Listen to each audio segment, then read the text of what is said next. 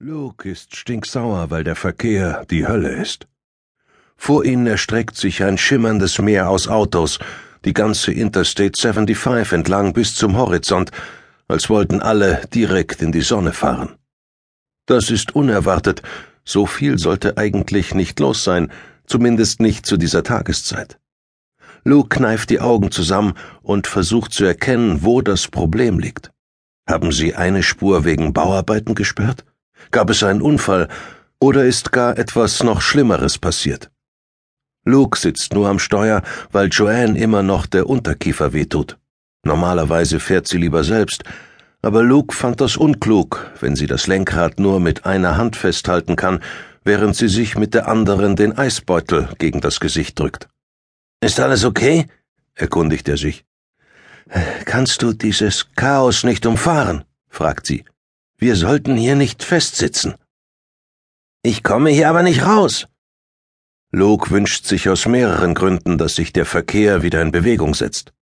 Einerseits müssen sie wirklich so schnell wie möglich nach Atlanta kommen, andererseits hätte er dann auch etwas zu tun und müsste die Szene nicht immer wieder vor seinem inneren Auge sehen und sich fragen, ob ihnen irgendetwas entgangen ist.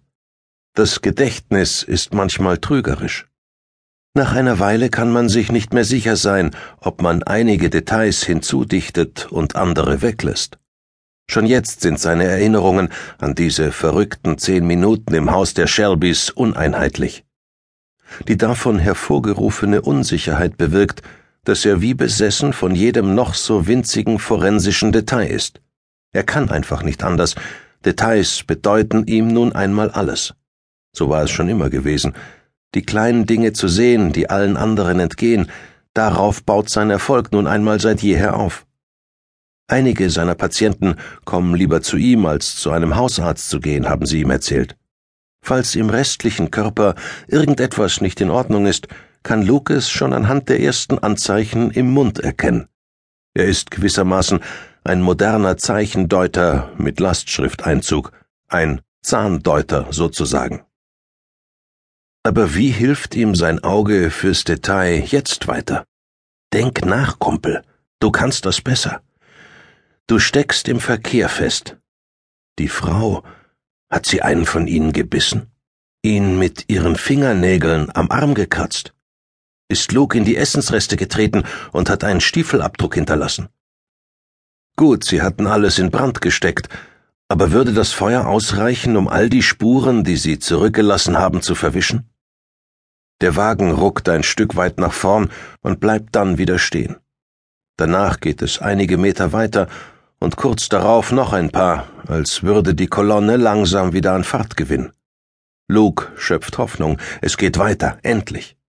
Aber ohne Vorwarnung werden die Bremslichter des Autos vor ihm wieder rot und Luke tritt etwas zu fest auf die Bremse. Joanne wird auf ihrem Sitz herumgeschüttelt und reißt automatisch eine Hand hoch zu ihrem Mund. Au! Entschuldige. Sie kriechen einige Meter weiter, bevor sie wieder zum Stillstand kommen. Das ist doch verrückt. Das Fegefeuer auf dem Asphalt.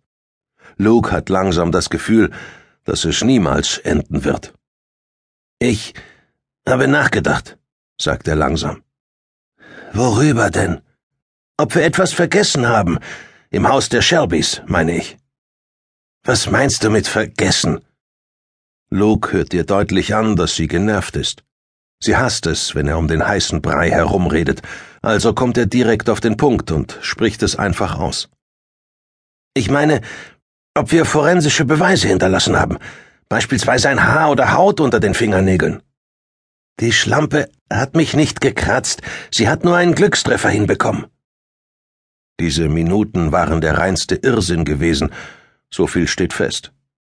Sie hatten ursprünglich vorgehabt, die Shelbys direkt vor dem Abendessen zu erwischen.